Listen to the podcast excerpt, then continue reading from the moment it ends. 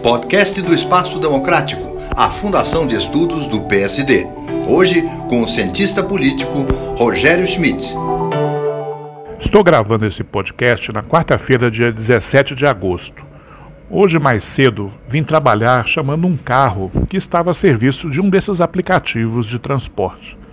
Como sempre faço, comecei a bater papo com o motorista.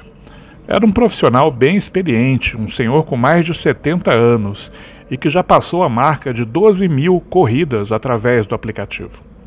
Conversa vai, conversa vem, ele me relatou já ter transportado um médico famoso, o qual já teria inclusive realizado cirurgias em diversos políticos conhecidos. O motorista elogiou bastante a simpatia do cirurgião, com quem teria tido uma conversa muito agradável.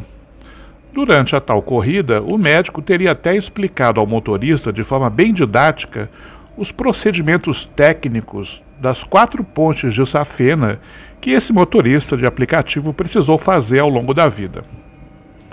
Aí eu resolvi contar que era cientista político. Naturalmente, o motorista me perguntou como eu avaliava a corrida sucessória para presidente da República. Respondi dizendo que estava monitorando os resultados das pesquisas de intenção de voto realizada por nove institutos diferentes.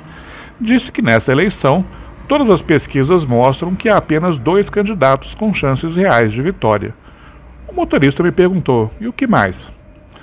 Ponderei em seguida que um desses candidatos, Lula, vem mantendo na média das pesquisas realizadas em agosto uma vantagem de cerca de 10 pontos percentuais sobre o outro, Bolsonaro.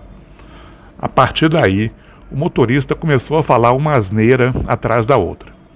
Disse, por exemplo, que ouviu de outro passageiro que as pesquisas eram todas fraudadas, porque só entrevistavam moradores da periferia.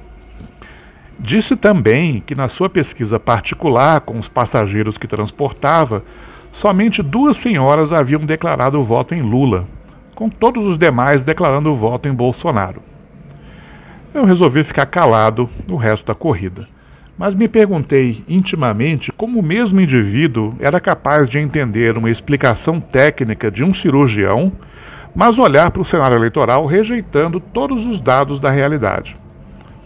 Pensando melhor, acho que essa doença não é exclusiva dos motoristas de aplicativo. Rogério Schmidt para o Espaço Democrático do PSD.